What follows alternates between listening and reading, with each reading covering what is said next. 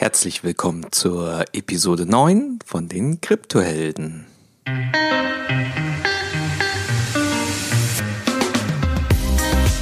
Heute geht es um das Thema Arbitrage. Was ist Arbitrage? Wie funktioniert Arbitrage? Welche Risiken gibt es und wie kann ich davon profitieren? Hier sind deine Gastgeber Ono Akpolat und Hung Tio. So, liebe Kryptohelden, heute behandeln wir eine Zuhörerfrage. Ben aus Berlin, vielen Dank dir für diese Frage. Seine Frage lautet, wie funktioniert Arbitrage?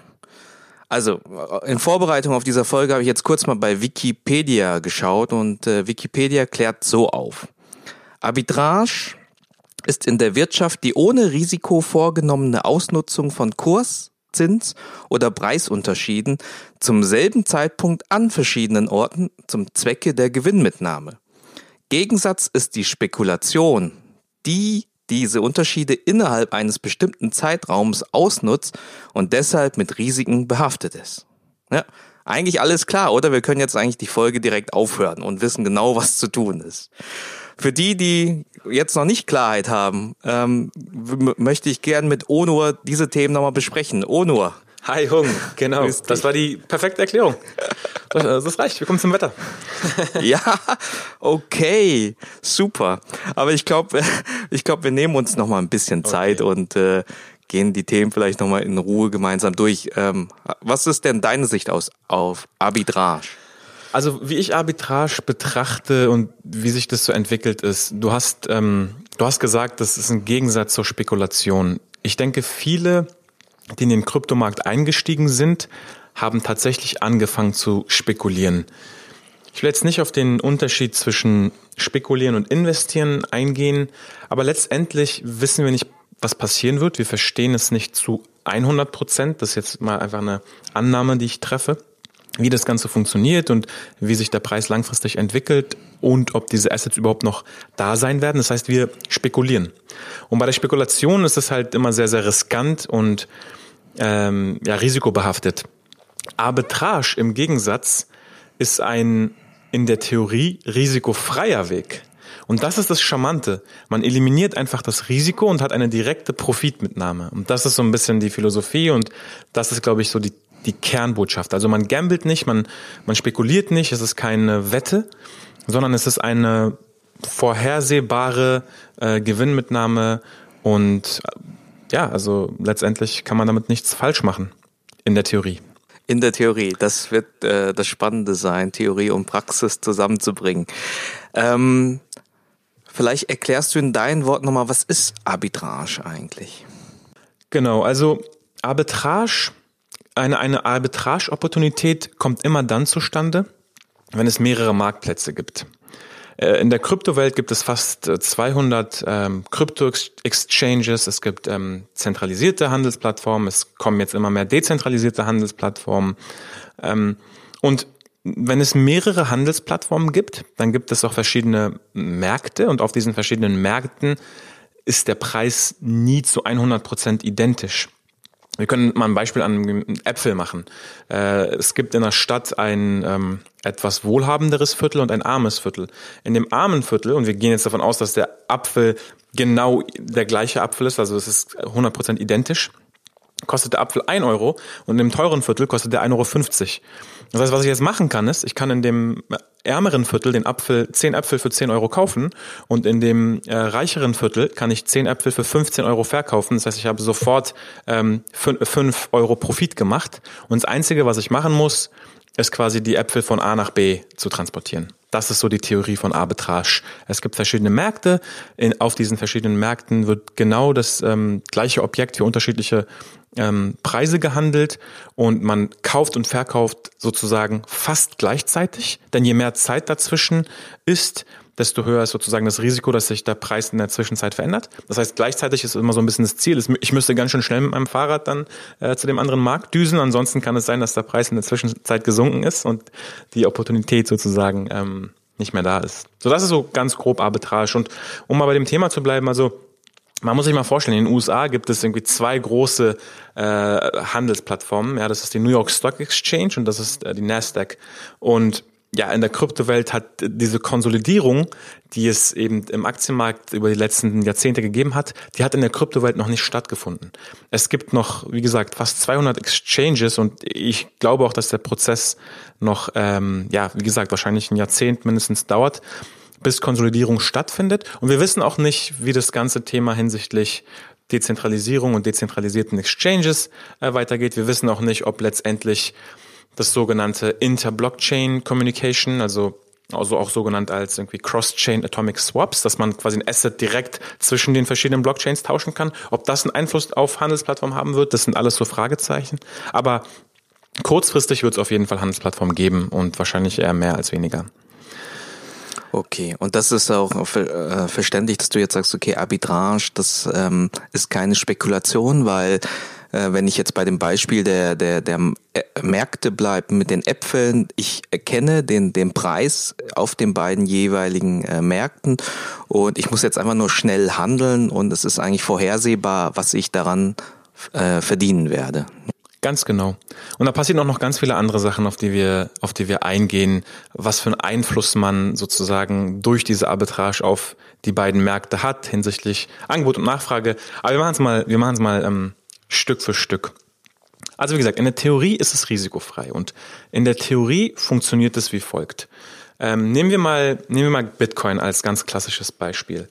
Und auf einem Marktplatz ähm, gibt es immer in dem Orderbook eine, eine, ein Buy, also ein Bid und ein Ask. Ein Bid ist quasi, ich würde gerne den Bitcoin für zum Beispiel, ähm, wir halten es mal jetzt einfach, 9.500 Dollar kaufen. Und ein Ask ist, ich möchte einen Bitcoin für 10.000 Dollar verkaufen. In diesem Fall, wenn man dem Ask von dem Bid abzieht, hat man den sogenannten Spread. Und in diesem Beispiel 10.000 äh, gegenüber ähm, 9.500 wäre der Spread 500. Das ist riesig, das kommt in der Praxis nicht vor. Aber ähm, für das Beispiel belassen wir es mal dabei. So, das ist jetzt ein Marktplatz. Man hat äh, 10.000 ähm, Dollar Ask, 9.500 Dollar Bid. Das ist jetzt der Spread von 500. Das haben wir verschiedene Marktplätze. Und nehmen wir mal an, das war jetzt Marktplatz 1. Auf Marktplatz 2 ist es jetzt ein bisschen anders. Da ist der ähm, da ist der Ask bei 9400 und der Bid bei 9300. Und was bei einem Spread normalerweise passiert ist, der Spread muss immer positiv sein.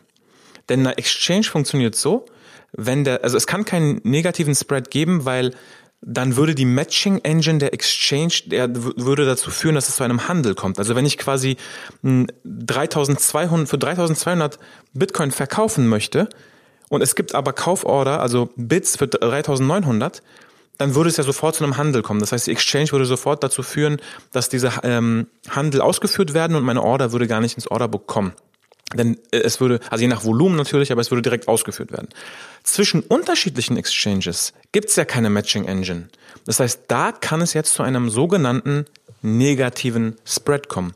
Denn wohingegen bei der ersten Exchange, führen wir uns nochmal zu Augen, 10.000 und 9.500, der Spread 5.000 war, haben wir jetzt zwischen zwei Exchanges, ähm, wenn wir ein, ähm, ein Bid für 9.300 haben, ne, was hatten wir gesagt? 9500 haben und ein Ask für 9300 haben auf der zweiten Exchange, dann haben wir jetzt ein Spread zwischen Ask und Bid zwischen zwei Exchanges von minus 200. Und das ist der sogenannte negative Spread und das ist immer der erste Schritt bei der Arbitrage.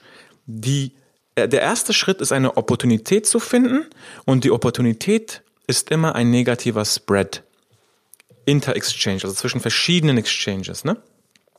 Das ist genau die Opportunität, die man finden muss. Und je mehr Exchanges man hat, desto mehr potenziell Opportunitäten gibt es auch.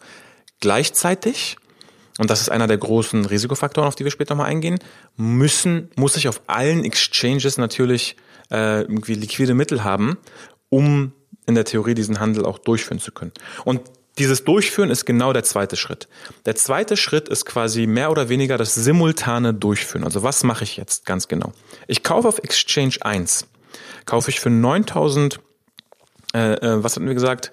Ähm, für 9500 kaufe ich ähm, äh, Bitcoin und auf der anderen Exchange kann ich das jetzt sofort für mehr verkaufen. Also ähm, es muss quasi auf der, und ich glaube, das, das Beispiel, was ich vorhin genannt habe, hat jetzt gerade nicht ganz gepasst. Hatte ich, einen, hatte ich einen Denkfehler. Aber wenn ich auf der einen Seite Bitcoin für 9300 kaufen kann und auf der an, genau so rum, auf der anderen Seite für 9500 verkaufen kann, weil es entsprechend den Bit gibt, dann habe ich quasi instant, wenn ich einen ganzen Bitcoin kaufen würde, habe ich gerade instant ähm, 200 Dollar gemacht.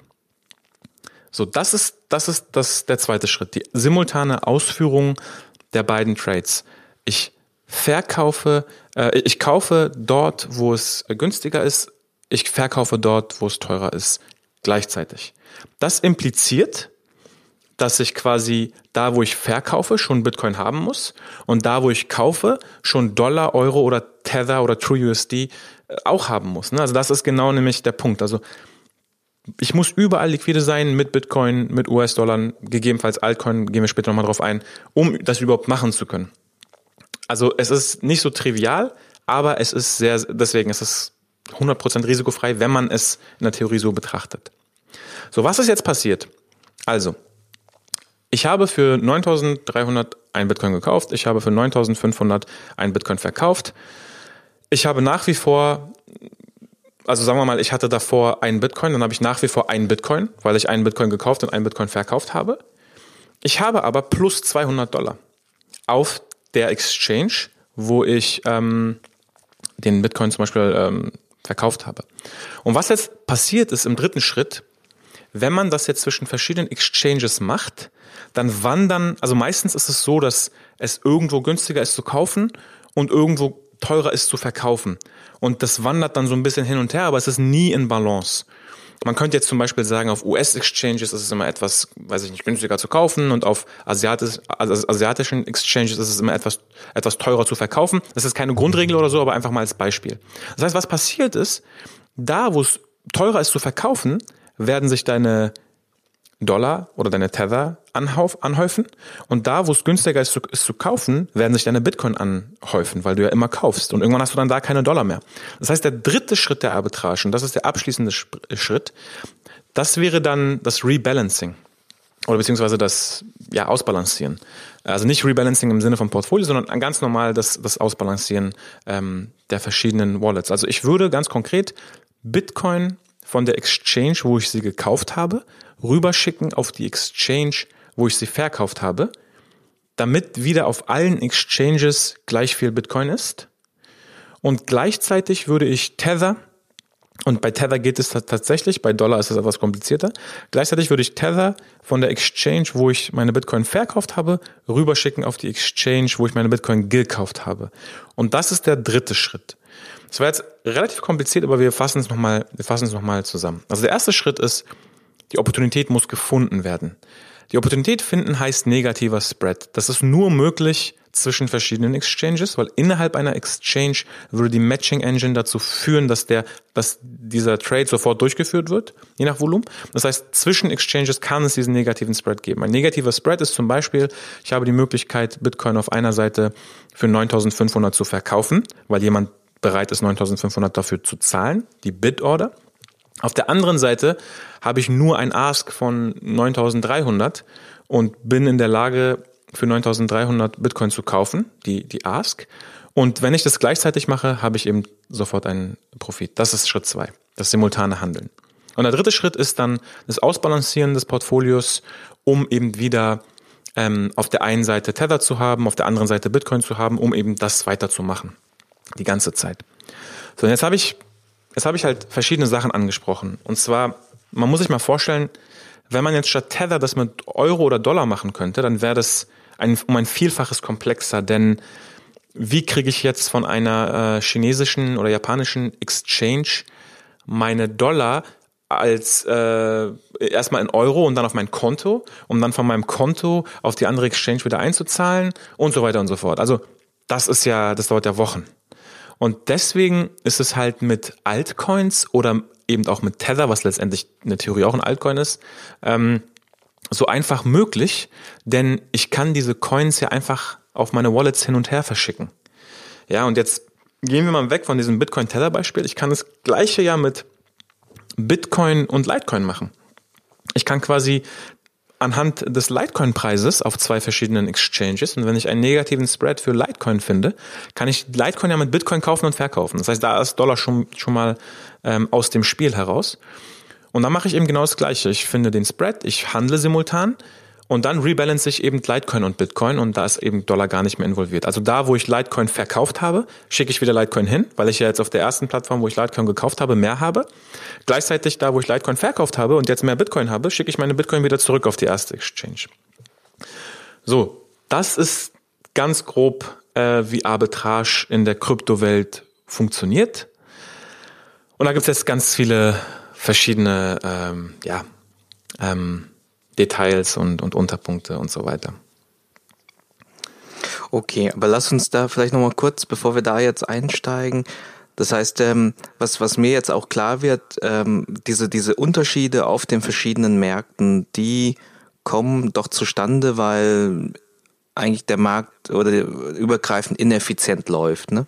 Und jetzt als, als jemand, der, der aus dem Arbitrage heraus Profit generiert, der der, der gleicht die Märkte wieder aus, oder? Dadurch, dass ich halt an einem Markt was kaufe und an einem anderen Markt was ver verkaufe, ähm, bin ich ja auch wieder jemand, der den Markt beeinflusst und ich äh, in dieser Rolle äh, bringe ich die beiden Märkte eigentlich eher so preislich wieder zusammen. Das ist richtig. Ja, das ist genau richtig. Also es gibt eine Ineffizienz und die Märkte werden dadurch effizienter. Was du ganz konkret machst, ist auf dem Markt, wo der Preis günstiger ist, erhöhst du die Nachfrage, denn du willst immer mehr kaufen. Wenn die Nachfrage erhöht, erhöht wird, steigt der Preis. Ich meine, das ist ganz einfache äh, Ökonomie. Wenn es, wenn es eine höhere Nachfrage gibt, gibt es auch irgendwann einen höheren Preis. Gleichzeitig wirst du auf der Exchange, wo du verkaufst, ein, schaffst du ein höheres Angebot, ein höheres Supply. Und eine höhere Supply bedeutet für einen Markt, dass der Preis sinkt, wenn ähm, Angebot und Nachfrage eben im Gleichgewicht sind oder eben im Ungleichgewicht. Und das, das ist genau das, was du sagst, dass, dass die Märkte eben so ähm, effizienter werden und als als ja Actor, der die Arbitrage betreibt, machst du die Märkte eben so effizienter. Ono, welche Arten von Arbitrage gibt es denn? Ja, das ist eine sehr wichtige und sehr gute Frage. Also, was wir gerade beschrieben haben, ist das sogenannte Inter-Exchange Arbitrage. Wir haben verschiedene Handelsplattformen und wir handeln zwischen diesen Plattformen und deswegen ist auch der Schritt drei das, das Rebalancing so wichtig. Ähm, es gibt auch Arbitragemöglichkeiten innerhalb von Exchanges. Ähm, eine Sache ist zum Beispiel das sogenannte äh, Triangular Arbitrage. Also weiß nicht, ob es Dreiecksarbitrage im Deutschen heißt, aber ähm, im Prinzip kann man sich das so vorstellen. Ähm, es gibt ja nicht nur den Bitcoin-Litecoin-Markt, sondern es gibt ja auch den Ethereum-Litecoin-Markt. Das heißt, ich kann ja auch mit Ethereum Litecoin kaufen. Und jetzt kann ich quasi mir ausrechnen, was wäre denn, wenn ich mit Bitcoin Ethereum kaufe, wenn ich mit diesem Ethereum Litecoin kaufe und wenn ich dann diese Litecoin wieder für Bitcoin verkaufe. Das heißt, die Ausgangssituation hat sich nicht verändert. Ich habe gleich viel Ethereum gekauft, wie ich Ethereum verkaufe, um Litecoin zu kaufen und verkaufe dann entsprechend Litecoin, um wieder meine Bitcoin zu haben. Und das Ziel wäre quasi, ich kaufe das alles mit einem Bitcoin, also ich kaufe mit einem Bitcoin entsprechend äh, 10 Ethereum. Mit 10 Ethereum kaufe ich dann, weiß ich jetzt nicht, 30, 40 Litecoin und mit 30, 40 Litecoin verkaufe ich wieder zu 1,001 Bitcoin. Das heißt, am Ende dieser, dieser Triangular Arbitrage habe ich 0, 001 Bitcoin Profit gemacht, abzüglich der Fees. Ne, es gibt immer Fees, das muss man sich vor Augen halten. Ähm, die Fees sind, ich glaube, 0,25 Prozent zum Beispiel. Und bei, wenn man dreimal handelt, hat man halt dreimal Fees. Das muss man quasi abziehen. Und abzüglich der Fees, sagen wir mal, haben wir jetzt 0,001 Bitcoin. Und das Gute bei der Triangular Arbitrage ist, man braucht die Altcoins nicht vorher zu halten. Gehen wir nochmal einen Schritt zurück. Bei der Inter-Exchange Arbitrage muss ich auf jeder Exchange bereits die Altcoins haben. Also ich muss auf beiden Exchanges Bitcoin und Litecoin haben, damit ich, je nachdem, wo die Opportunität zustande kommt, Litecoin sofort verkaufen kann und Bitcoin habe, um auf der anderen Seite zu kaufen.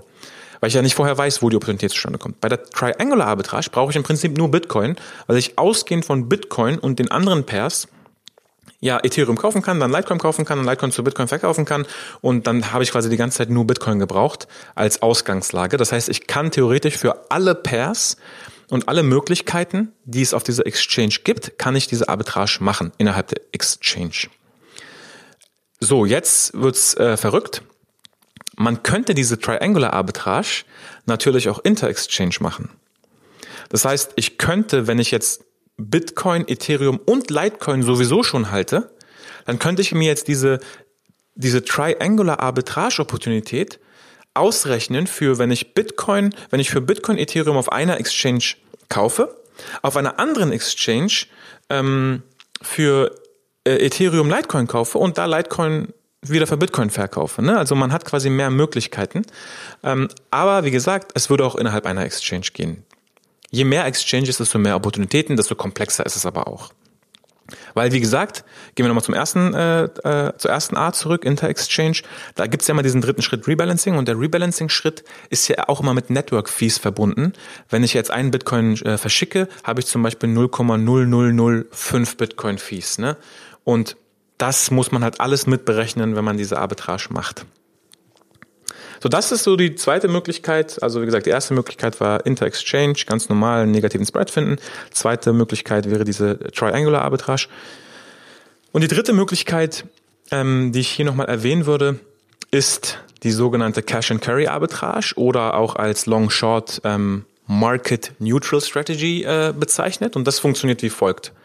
Es gibt ja nicht nur den normalen Spot Trading Markt, wo ich quasi äh, Litecoin kaufe und sofort Litecoin kriege. Das ist ja das ganz klassische Trading. Sondern es gibt auch Derivate, unter anderem die sogenannten Futures. Und was ich jetzt äh, machen kann, ist, ich kann mir innerhalb einer Handelsplattform, nehmen wir jetzt einfach mal OKCoin oder OKX, ähm, kann ich mir sowohl den Futures-Markt anschauen, als auch den Spot-Trading-Markt an, anschauen. Und jetzt kann zum Beispiel Folgendes passieren. Ich kann zum Beispiel auf dem ganz normalen Spot-Trading-Markt ein Ask für Bitcoin von 10.000 sehen. Das heißt, ich könnte Bitcoin jetzt für 10.000 Dollar kaufen. Gleichzeitig schaue ich mir den Futures-Markt an und sehe einen Futures-Contract, wo ich Bitcoin sozusagen für in einem Monat für, ähm, ich sage jetzt mal 1.100, äh, sorry, 10.100 verkaufen kann. Also ich kaufe, ich würde dann quasi äh, diesen diesen Futures Contract shorten.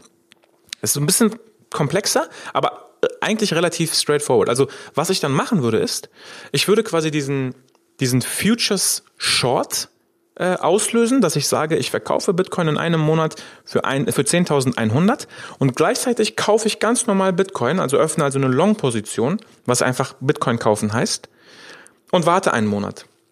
Und da mache ich wieder genau das Gleiche. In einem Monat habe ich mir da das Recht erkauft durch diesen Futures Contract, Bitcoin für 10.100 zu verkaufen. Das heißt, ich kann diesen Contract auslösen, meinen Bitcoin, den ich für 10.000 gekauft habe, für 10.100 verkaufen und habe 100 Dollar gemacht, abzüglich der Fees, sagen wir mal 80 Dollar gemacht. Das ist quasi genauso risikofrei wie alles andere. Wenn ich diese Opportunität sehe, kann ich ja auch 5 Bitcoin kaufen. Und dann habe ich entsprechend 500 Dollar gemacht. Das einzige Risiko oder die einzigen Opportunitätskosten, die dem jetzt gegenüberstehen, sind was ist denn, wenn Bitcoin jetzt auf 100.000 geht? Dann habe ich aber diesen Contract am Hals, wo ich jetzt Bitcoin für 10.100 äh, ähm, verkaufe. Das muss man außer Acht lassen in dem Fall. Man, man hat ja wirklich auch Bitcoin für 10.000 gekauft entsprechend, um diese Arbitrage, um diese Cash-and-Carry-Arbitrage äh, durchzuführen. Ähm, aber ja, das ist sozusagen auch eine Möglichkeit. Und genau das kann man jetzt auch natürlich wieder inter-Exchange zwischen verschiedenen Exchanges machen. Also Futures können gehandelt werden auf Bitfinex, auf OKX, auf BitMEX und man könnte jetzt zum Beispiel auf allen Exchanges schauen, wo gibt es eben Futures, die einen wesentlich höheren Preis haben in einem Monat als eine ganz normale äh, Long-Position, die ich äh, auf einer Exchange machen kann, also wo ich Bitcoin kaufen kann und dann eben entsprechend diesen Futures auf der anderen Seite, diesen Short ähm, Contract auch kaufen kann. Das ist so das sogenannte Cash and Carry Arbitrage. Und ich glaube, damit haben wir im Prinzip alle Beispiele abgedeckt. Ähm, ja, es ist ein etwas komplexeres Thema, aber es ist letztendlich geht es genau um diese risikofreie Profitgenerierung durch eben nicht Spekulation, sondern einfach durch ganz simple Mathematik. Also wirklich, ist es ja simpelste Mathematik. Ein, ein Spread auszurechnen ist eine simple äh, Subtraktion sozusagen. Und ähm, mit dieser simplen Mathematik kann man eben ja einen, einen Profit generieren und man macht gleichzeitig die Märkte effizient. Wie, wie, wie siehst du das äh, als jetzt ähm, ja, no, normaler Teilnehmer am Markt? Ähm, was sind so die Herausforderungen für jemanden, der sagt, hey, ich, ich möchte in diesem Thema Arbitrage jetzt auch Gewinne erzielen? Ähm, was sind so die typischen Themen, die, auf die man stößt? Warum macht das nicht jeder? Hm? Mal andersrum gefragt. Ja, das ist eine sehr gute, das ist wirklich die wichtigste Frage. Warum macht es nicht jeder? Aus meiner Sicht gibt es zwei Gründe, zwei Kategorien. Die erste Kategorie ist, das ist jetzt manuell gar nicht wirklich möglich, beziehungsweise sehr, sehr ineffizient. Also die einzige Möglichkeit, die ich als viable betrachte, das wirklich durchzuführen langfristig, ist mit Software. Und ich meine, jeder, der diese Software hat, würde sie natürlich selber benutzen, weil man sich ja selber kannibalisiert, äh, wenn man diese Software weitergeben würde. Das heißt, man müsste erstmal in der Lage sein, entweder diese Software zu programmieren oder vielleicht für sehr, sehr viel Geld diese Software zu kaufen. Ich, ich weiß es nicht, ob es sowas gibt. Ähm, aber das ist sozusagen die, die technische Hürde, ist die erste Hürde. Der zweite Punkt sind die Risiken. Also jetzt denkt man sich vielleicht, wir haben gerade gesagt, es ist risikofrei oder risikoarm. Warum Risiken?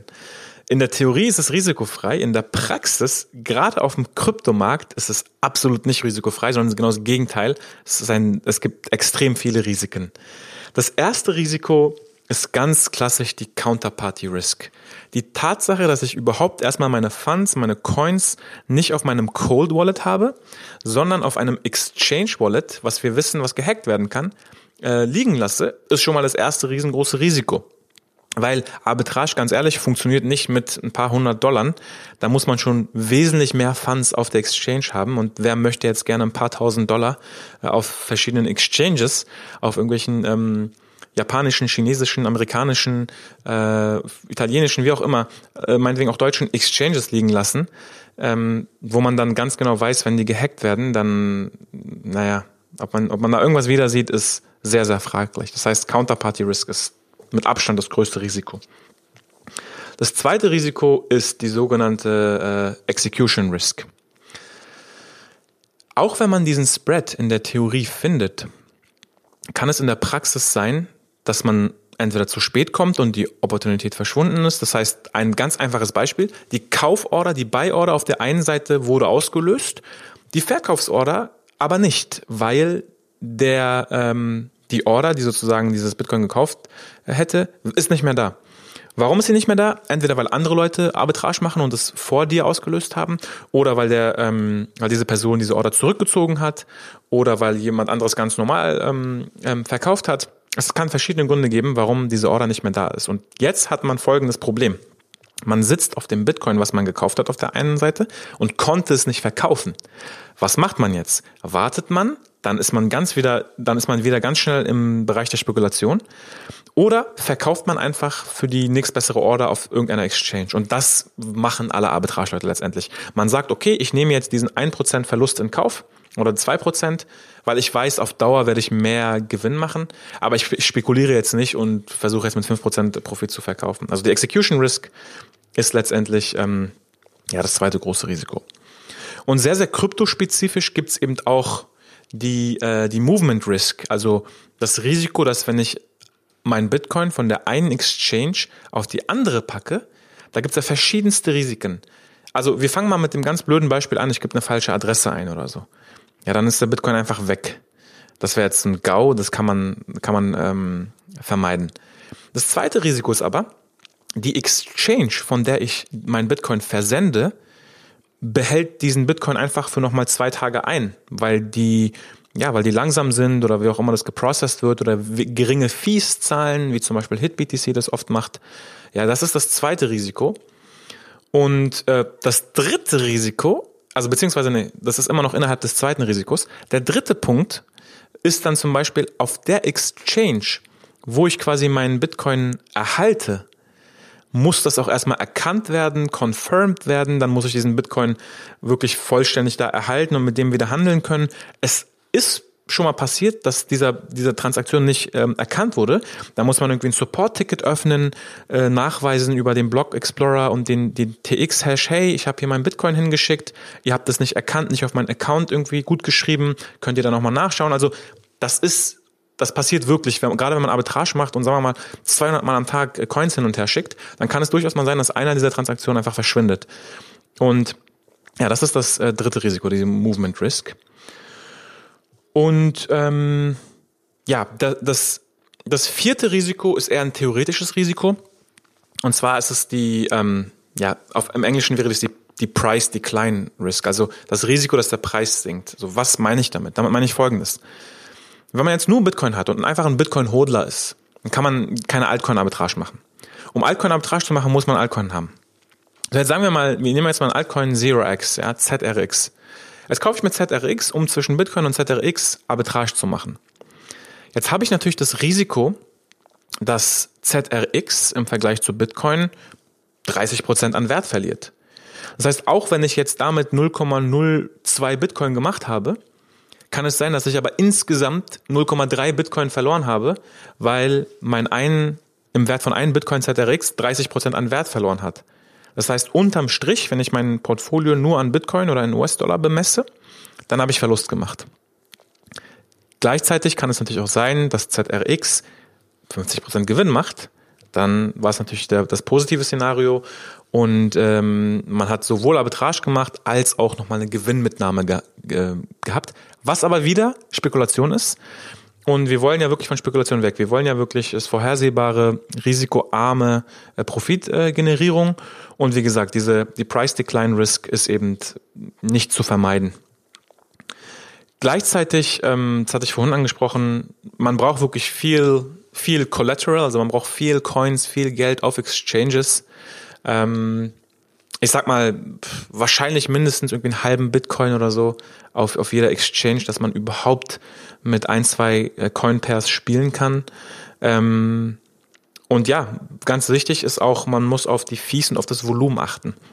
Ich habe Volumen ein paar Mal erwähnt, aber ich muss da nochmal genauer drauf eingehen. Also, wenn du jetzt siehst, du kannst ein, du kannst zum Beispiel 10 Bitcoin für 9300 ähm, kaufen auf der anderen Seite kannst du aber nur einen halben Bitcoin für 9500 verkaufen. Ja, also das ist jetzt nicht, das ist jetzt nicht äh, Volumen, das wäre wär jetzt sozusagen, ja doch Volumen des Orderbooks sozusagen, also die Market Depth. Dann darf ich natürlich nicht den Fehler machen und weil ich irgendwie zwei Bitcoin habe, darf ich natürlich nicht zwei Bitcoin kaufen und dann kann ich aber nur einen halben verkaufen weil die nächste Order dann sofort wieder im positiven Spread-Bereich wäre, also keine Arbitrage mehr wäre. Ne? Also dann muss ich halt aufpassen, dass ich wirklich mir das, genau das Volumen im Orderbook angucke und entsprechend nur einen halben Bitcoin kaufe und einen halben Bitcoin verkaufe.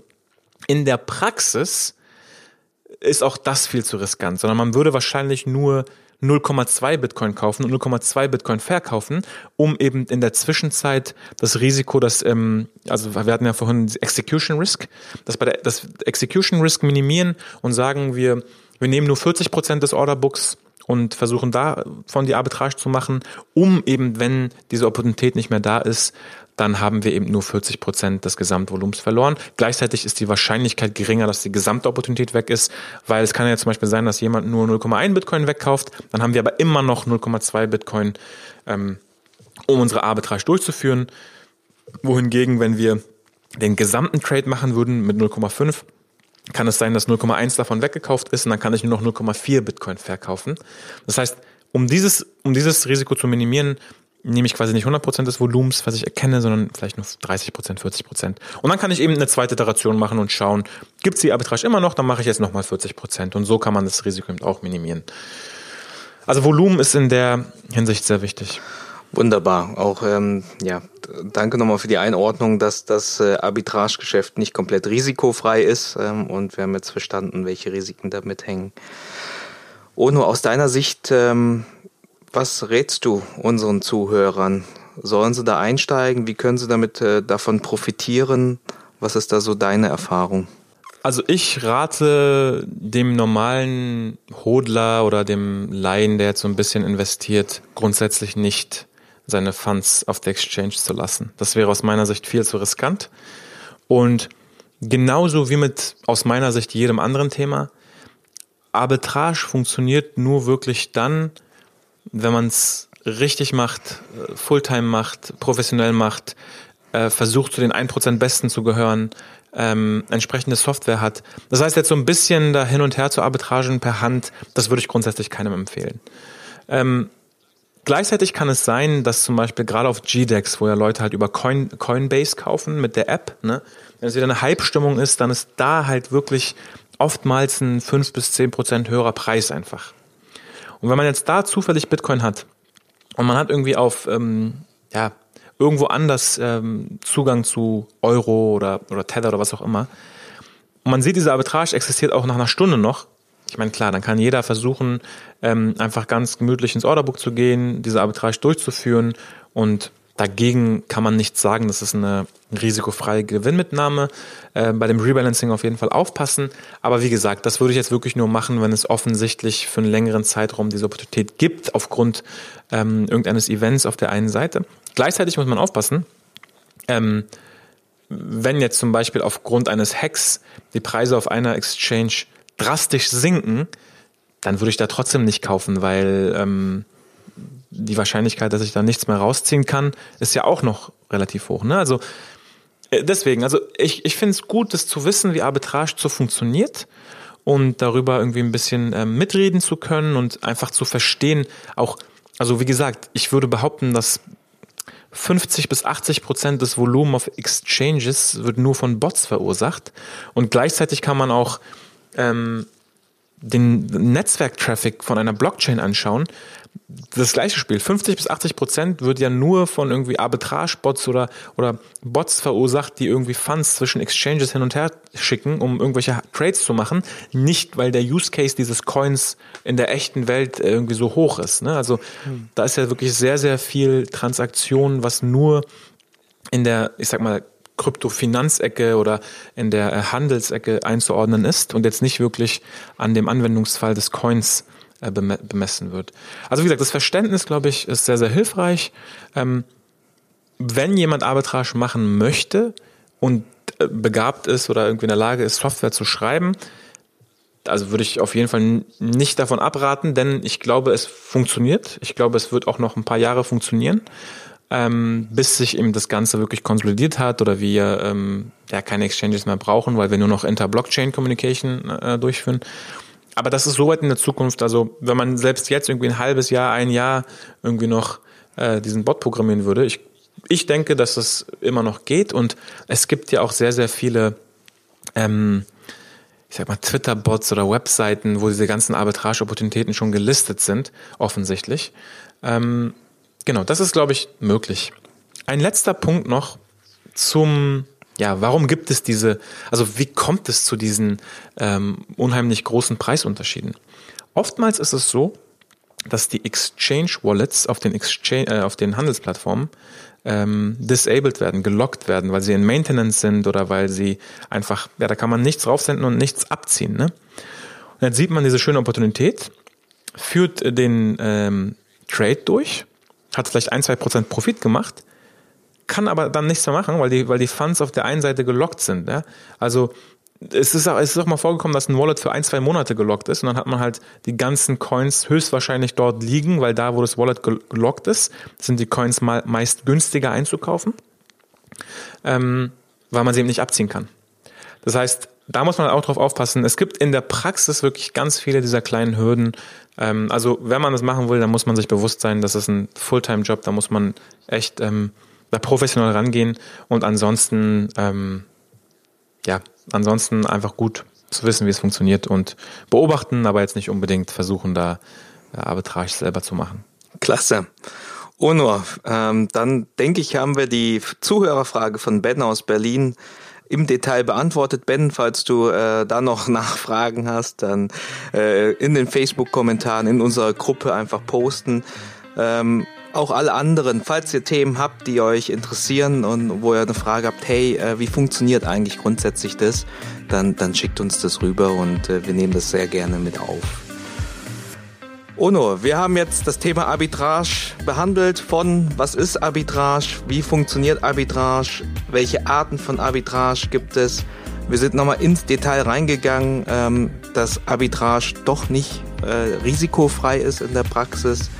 Ähm, dein Fazit, und ähm, da, da stimme ich eigentlich zu 100 Prozent bei, wenn ich das jetzt mal so für mich bewerte, das ist nichts, wo ich als Amateur reingehe. Ich glaube, das lasse ich wirklich Experten oder Bots ähm, aber es ist gut, das zu verstehen. Vielleicht bringt mir das was irgendwann äh, bei, bei Äpfeln auf Märkten, wenn ich da eine Arbitragemöglichkeit sehe, dass ich da meine 20 Cent über Apfel, Äpfel verdiene.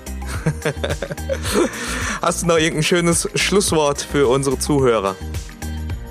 Ähm, ja, genau. Also ich stimme dir, ich stimme dir genau zu. Ähm, es ist auf jeden Fall sehr, sehr gut, das zu verstehen und wie das funktioniert, warum, die Gründe auch zu kennen, warum es im Kryptomarkt diese Opportunitäten gibt. Ähm, und mein Schlusswort wäre entweder ganz oder gar nicht. Also entweder wirklich komplett lassen und beobachten und verstehen oder wenn man es machen will, dann wirklich bewusst sein, dass das viel Arbeit ist, professionell betrieben werden muss und dann aber auch durchaus ein ja, längerfristiger und ähm, äh, wiederholbarer Profit generiert werden kann. Super. Vielen Dank und euch äh, eine gute Woche. Danke dir. Ciao. Ciao.